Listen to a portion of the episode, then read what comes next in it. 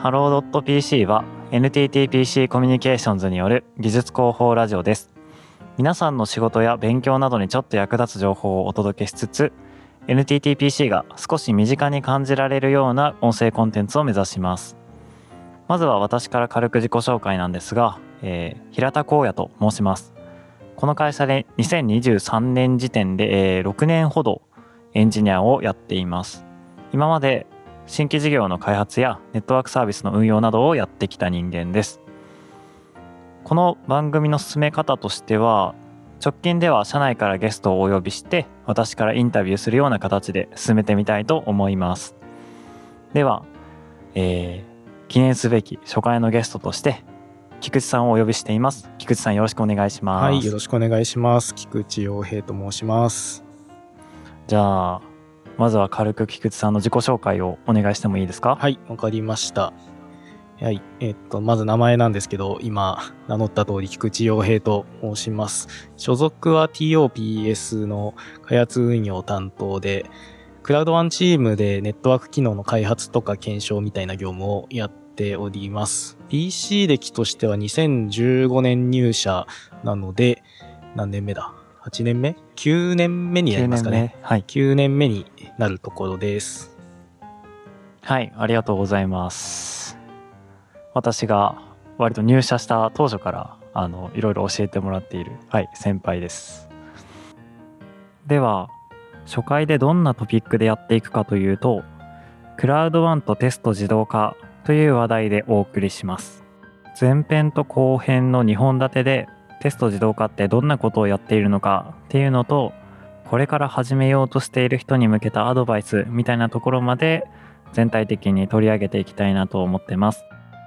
で前編で取り上げるトピックは大きく分けて4つあります。まず1つ目にテスト自動化の概要ですね、えー、どっからどこまで自動化してますよとか何でやってますよっていうところですね。で次にクラウドワンとはという概要を取り上げます。3つ目に構築している環境ですねテスト自動化における環境の話で4つ目にえー、実装していく上でどのようなことに気をつけているかというのを取り上げます。で、後編ではテスト自動化においてどんなことに苦労するのかとか、これから始める人にアドバイスをするとしたらどんなことかといった内容にしていきたいと思います。特にエンジニアの方たちにとって面白い内容になるんじゃないかなと思っております。で、今回何分初回なのでなかなか不慣れなところもあるかもしれませんがえー、どうぞお付き合いください。よろしくお願いします。じゃあそのテスト自動化の話に移っていこうと思います、はい、よろしくお願いします。お願いします。じゃあまずざっくり菊池さんはテスト自動化に関してどういうことをやってるんでしょうか？そうですね。僕がやってるテスト自動化っていうのはまあ単純にテスト自動化って言った時に僕の場合は真っ先に思い浮かぶのはソフトウェアのテストとかになるんですけど僕がやってるのはどちらかというと、ネットワーク機器のテストになります。担当してるサービス、クラウドワンっていうサービスがあるんですけど、そこのネットワーク機能の部分のテストを自動化している感じになります。うんうん。ネットワーク系の機能のテスト、はい、っていうことですね。じゃあ、えっ、ー、と、そこでテストしてるのが、クラウドワンっていうサービスだと思うんですけど、はい、軽くクラウドワンってどういうサービスだよみたいなところをお願いしていいですか？はい。なかなかちょっと難しい質問だなとよく聞かれるたびに思うんですけど、一言で言ってしまうと、あの、SD1 機能を持ったネットワークサービスですという、あの、言葉になってしまうんですけど、うんうん、一番わかりやすい特徴としては、お客さんが、あの、コントロールパネルから、あの、GUI ですね、から簡単に設定が変えられるみたいなところが一番わかりやすい特徴かなと思います。まあ、その他、一般的なネットワーク機器、まあ、ルーターとかスイッチよりも、あの、さらに一歩進んだ機能がたくさんいろいろ載っています。例えば、あの、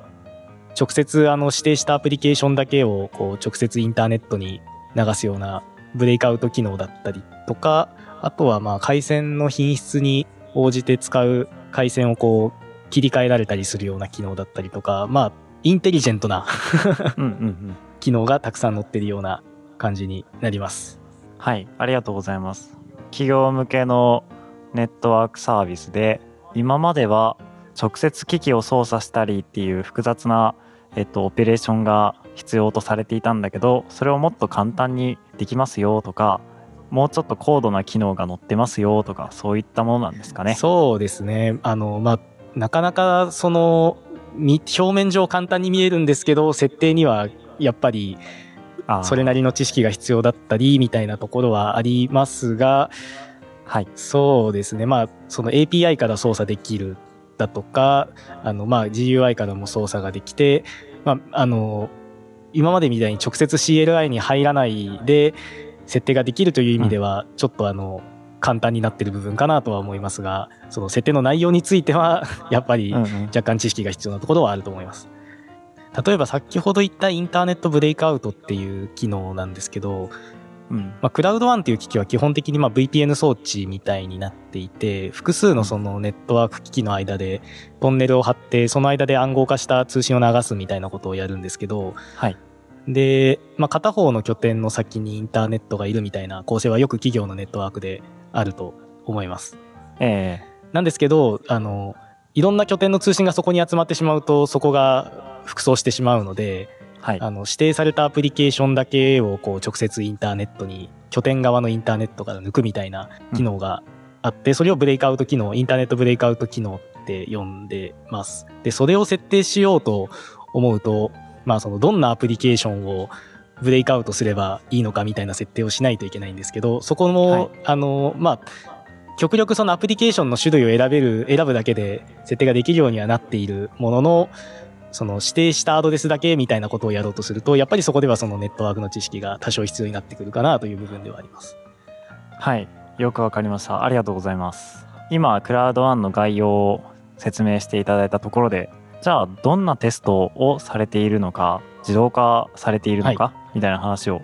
えー、聞きたいですがいかがでしょう？そうですね。まずクラウドワンの主なネットワークテストって、まあ、いくつかその大きく分けると単体テストとまあ結合テストっていうところに分けられるんですけど、まあ、結合っていうとまたちょっと いろいろあのクラウドのネットワーク部分以外の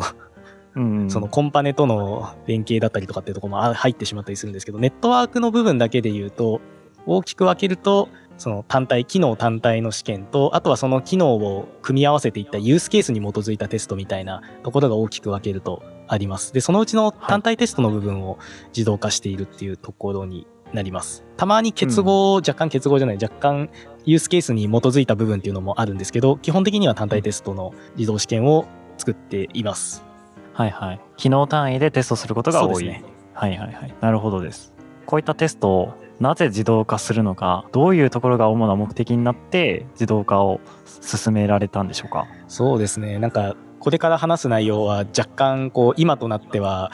本当にそうなのかって思う部分があるんですけど、えっと、当初の目的としてはまず稼働の削減っていうところが大きな題目だったかなと思います。もともとクラウドワンってクラウドのようなネットワークサービスっていうところから思想が始まっていて、例えばその AWS とかって知らない間にアップデートが走ってると思いますと。それをネットワーク機器でもやろう、はい、ネットワークサービスでもやろうっていうところの、まあ、考えが最初にありました。なので、リリースのサイクルっていうのをものすごく短くして、毎月やろうとかっていうことを最初は試みていました。うん、なので、そのためには、そのリリースサイクルの中でテストっていうものもやっていかないといけないので、その手動でテストをやってたんでは間に合わないと。クラウドワンって機能がたくさんあって、で、かつその機能を組み合わせたユースケースに基づいたテストっていうのもやらなきゃいけないので、全部人手でやってると間に合わないので、そのリリースのサイクルを短くするために、テストのサイクルを短くするために自動化しようっていうところがまず一つ目だったのかなと思います。うんうん、で、あとまあ、そうですね、テストの俗人化を防ぐっていうところも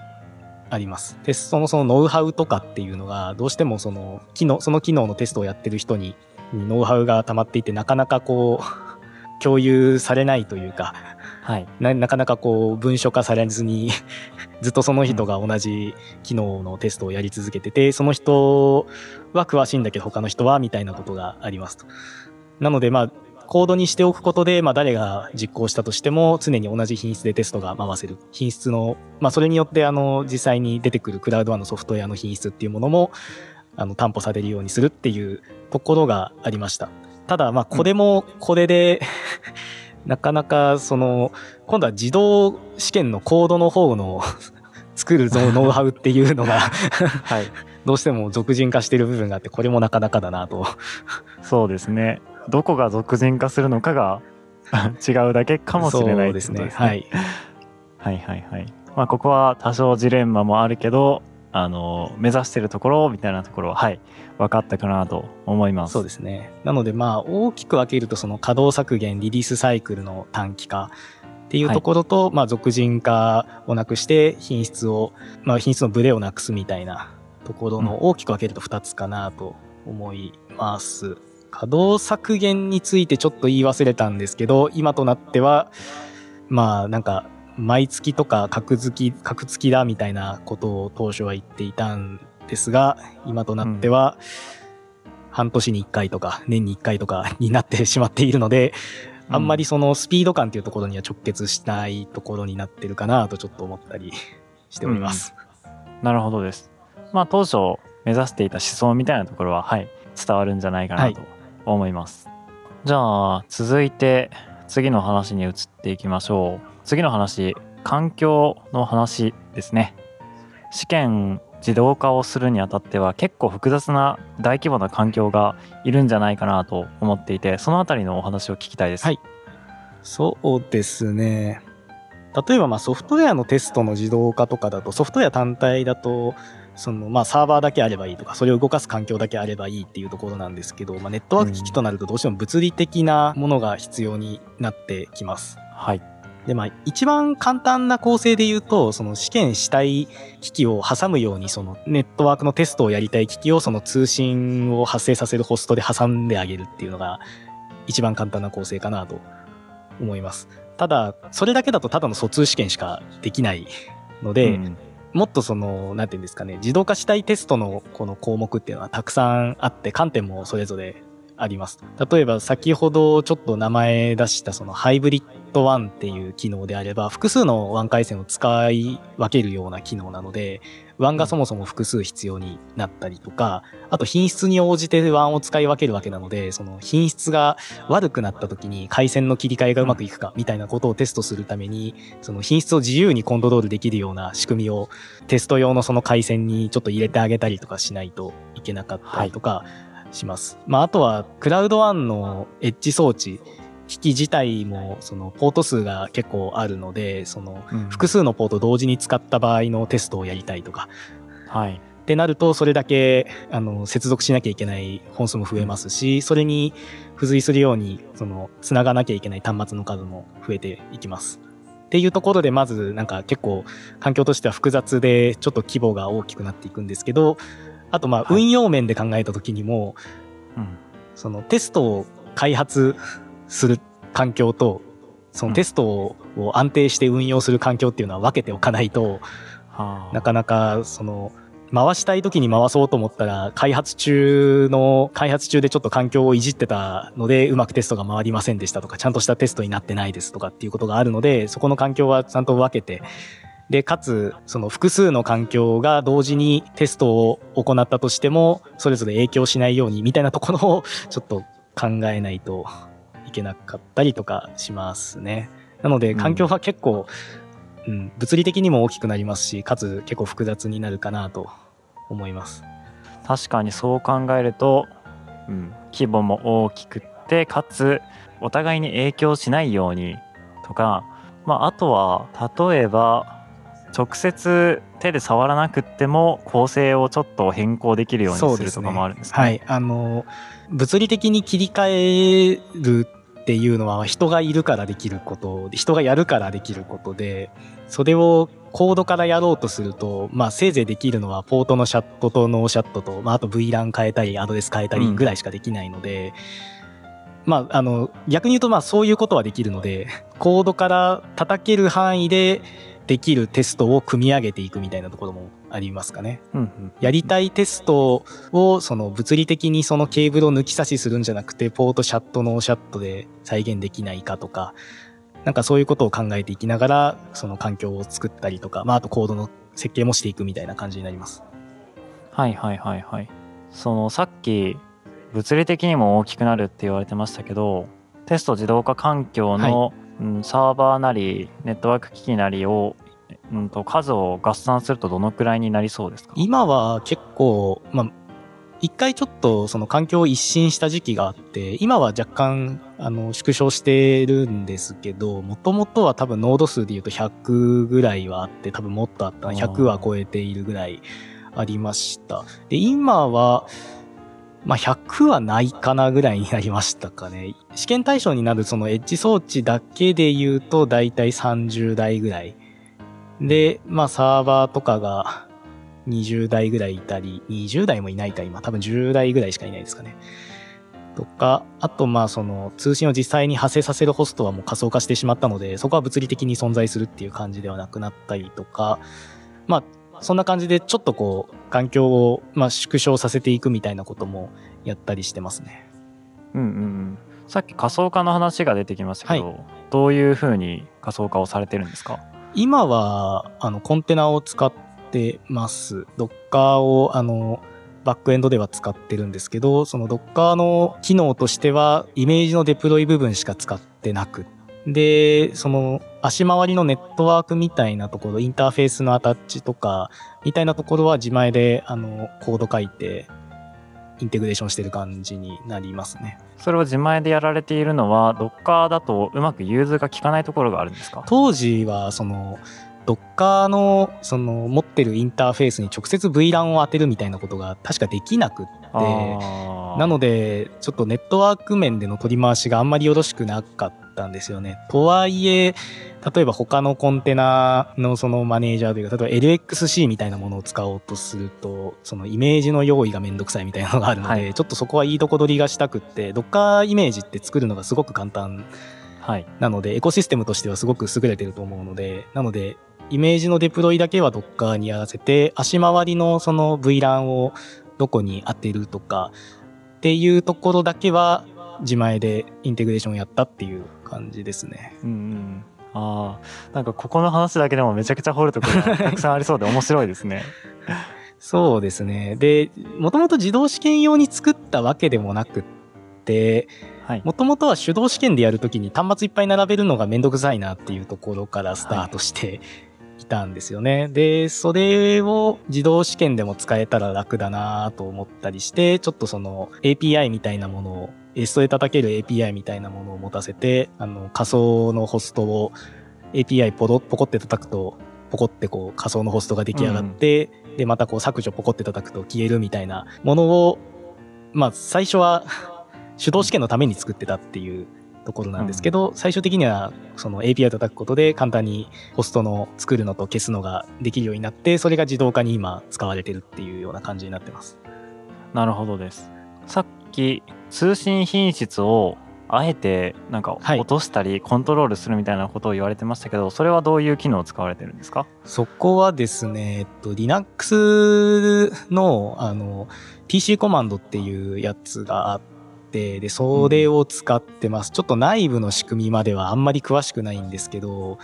うん。なんか急に入ってくるそのパケットをなんかその標準偏差に基づいてドロップさせるみたいななんかそういうことができるようなその機能が入っているのでそれをあのコントロールできるのが TC コマンドっていうのがあるんですけど、うん。それを使ってます。なので Linux の複数インターフェースを持っている箱の中にまあなんかブリッジみたいなのを作ってインターフェースに対してその TC コマンドでパケットをあえてドロップさせたりとかあと遅延とかもできるのでうんそんなのを適用してあげて品質をコントロールするっていう感じになりますね。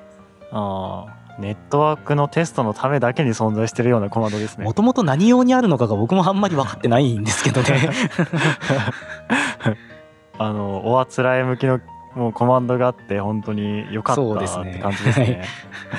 あの、そういう、その、ネットワークの品質をコントロールするそのパケットドロップをあえて起こすとか、あとまあパケットのリオーダーとか、あの入れ替えですね、順番のとかをやれる専用のそのアプライアンスっていうのもあるんですけど、世の中には。ただ、あの、そういうのは結構高いので、ありがち、ありがちです。なので、まあ、あの、どこにでもあるような、あの、Linux の箱とかでやってます。はい。じゃあ続いて、うん、と今環境のお話を聞けたので、まあ、どういう形でソフトウェア的にどうやって実装してテストしてるのかみたいな話を聞きたいと思います。この辺りテストシナリオとかコードをどういうふうに設計実装されてるかってどうですか？そうですね。まあ、テストのコード的に言うと、流れ、テストの流れで言うと、まあ、大きく分けると3ステップあって、まずテスト環境のセットアップっていうところと、そこからテストの実行をやって、最後に片付けっていう、まあ、大きく分けると3ステップになります。で、まあ、この3ステップが一応今使ってるテストのフレームワーク、 Robot Framework っていう、あの、Python で実装されてるフレームワークがあるんですけど、まあ、そこでも機能として標準的にサポートされているというか、あの、まあ、ベストプラクティス的にそういうテストのやり方をやるようにみたいなことが結構こうドキュメントとかで書かれてたりもするんですけど、まあ、大きく分けるとセットアップしてテスト実行して片付けるっていうステップになってます。まあ、セットアップにも大きく分けると2段階あって、テスト自体のセットアップと、そのテストスイートっていうそのテストケースの上にさらに大きな箱が1個ありますと。テス箱。あの、テストケースを複数束ねたものがテストスイートになるんですけど、そのスイートセットアップとテストセットアップっていうその2段階あります、セットアップにも。なので、その、例えば2台のそのエッジ装置を起動して、で、間、その設定を入れてトンネルを張ってから、まあテストを始めますと。で、最初はただの疎通試験ですと。はい。で、次はちょっとこう TCP、iPerf みたいなもので TCP の通信をさせてみますと。で、次は UDP の試験をさせてみますみたいなものをテストケースを、自体を分けたいってなった時には、スイートセットアップのところで2台のそのエッジ装置を設定を入れるところまでをやってあげて、うんで、実際のその通信を行う部分だけをテストケースのところに記述するみたいなはいはいはい。形にしてあげると、コードを書く量がかなり減って楽になります。うんうんあの、このテストスイートセットアップを使いますって宣言してあげるだけで済んでしまうので、そうですね。似たようなテストはそういうふうにテストスイートとかにまとめてあげたりとか、構成が似通ってるものとかは、実際のそのテストケースの中には、その、より具体的な、あの、個別のケースだけを連ねていくみたいな、はい。個別にやりたいアサート文だけを書き連ねていくうんうん。まあ、あの、そのアサートの間には、その、品質をコントロールするための設定を入れたりみたいなものも入るんですけど、実際やりたいところだけを書いていくみたいなことをやると、まあ人間が読んだ時にも分かりやすいですし、うんうん書く時も楽に済みますね。へえ。じゃあ例えばインターフェースのテストをしますみたいなざっくりのやつはテストスイートにまとめておいて、はい例えば個別に、えっと、シャットダウンされた時とかシャットダウン状態から復帰した時みたいなのは、えっと、シナリオごとに分けて書いていくみたいな。そうですね。イメージとしてはそんな感じです。ただ、クラウドワンのテストでは、機能単位で基本的にはテストをやるっていう考えになっているので、例えば、一番上のテストスイートは機能名が入ってたりします。はいはいはい。例えば DHCP 機能のテストとか、うんうんあとインターネットブレイクアウト機能のテストとか。うん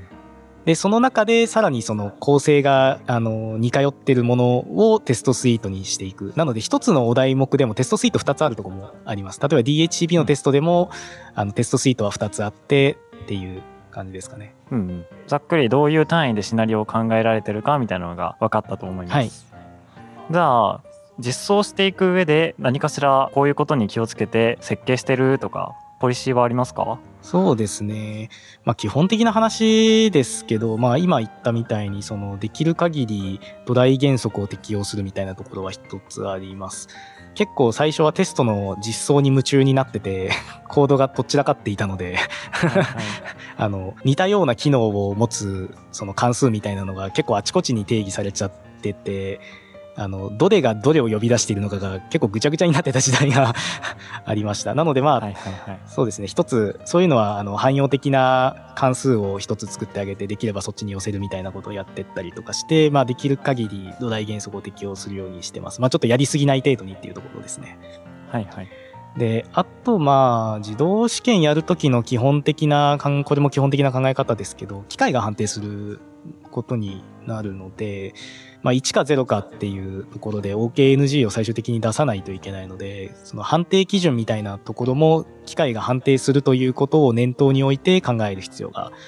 あります。あの、人間が判断する場合はなんとなくこう、経験上これは大丈夫だろうみたいなので判断できる部分もあるとは思うんですけど、うん、はい。そうじゃなくて、ちゃんとこう、1か0かっていう基準に落ちるようにするっていうところですね。クラウドワンのこのテスト自動化も最初は実行だけ、テストの実行だけを自動化していて、はい、その後のその判断は人間がやる、ログを見て人間がやるっていうような感じになってたんですけど、まあそれだとあんまり自動化の旨味ってない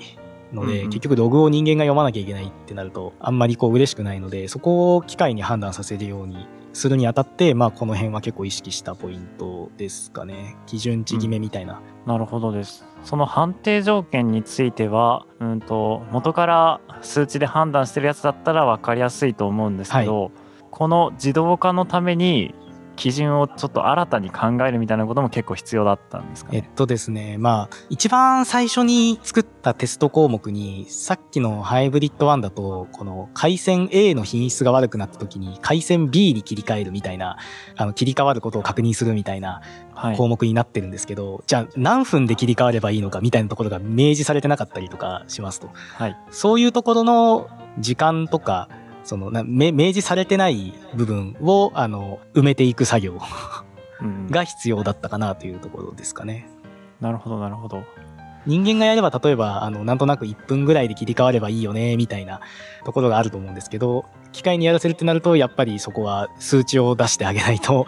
機械ができないよねっていうところになります。はいはいはい。じゃあどうしても自動化したかったけど諦めたシナリオとかあります？したかったけど諦めたシナリオ。判定のレベルで言うとあんまりないと思います。うんうん、当初難しいんじゃねって言ってた、そのハイブリッド1みたいなところのテストもなんやかんやうまくいってしまったので、どっちかというと諦めたものって環境がえらいでかくなるとか、そのテストをするためだけに、はいなんか専用の装置持ってこないととか、なんかその部分の環境の拡張だけですごいこう、環境がさらに膨れ上がってしまうとか、あとまあ、そもそもユースケースが複雑だとか、っていう部分が大きいのかなと思いますね。まあそこもあの、やろうと思えばできるんですけど、環境が大きくなるとそれだけ操作する機器の数とか環境自体も大きくなるので、果たしてそのコストに見合うのだろうかみたいなことを考えるとちょっと後回しにせざるを得なかったりして結果実装がされてないみたいなところはあります。あってことはえっと諦めた試験シナリオもあるにはあるけどえっと、それは実装要因ではなくて環境要因のものが多い、ね、そうですね。かなり環境要因が多いと思います。はいはいはいはい。なるほどです。わかりました。うん。この なんでしょうね。環境のところから始まってあのシナリオをどういうふうにあの作っていくかどういうふうに設計していくかみたいなところをちょっと聞いてみましたけど、はい、この時点でかなりあの掘る要素がたくさんあるなと、はい、思います、はい、さてさて程よい時間になってきたので前編はこの辺りで終了にしようと思います。後編ではテスト自動化において苦労するポイントとかこれから始める人へのアドバイスみたいな話をしていきます。はい初回の収録でしたが聞いていただいている皆さんにとって少しでも参考になる情報が発信できたのなら幸いです。ちなみに Hello.pc では Twitter でフィードバックを募集しています。ここが良かったとかもっとこうしてほしいとかこういう話題が興味ありますとかそういったものがあればぜひハッシュハロー PC をつけてツイートしてください。ハッシュハロー PC です。ドットはなくていいです。はい。ではでは、記念すべき初回はこの辺りで終了にしていきたいと思います。改めて聞いていただいた皆さんありがとうございました。ぜひ次回も聞いていってください。よろしくお願いします。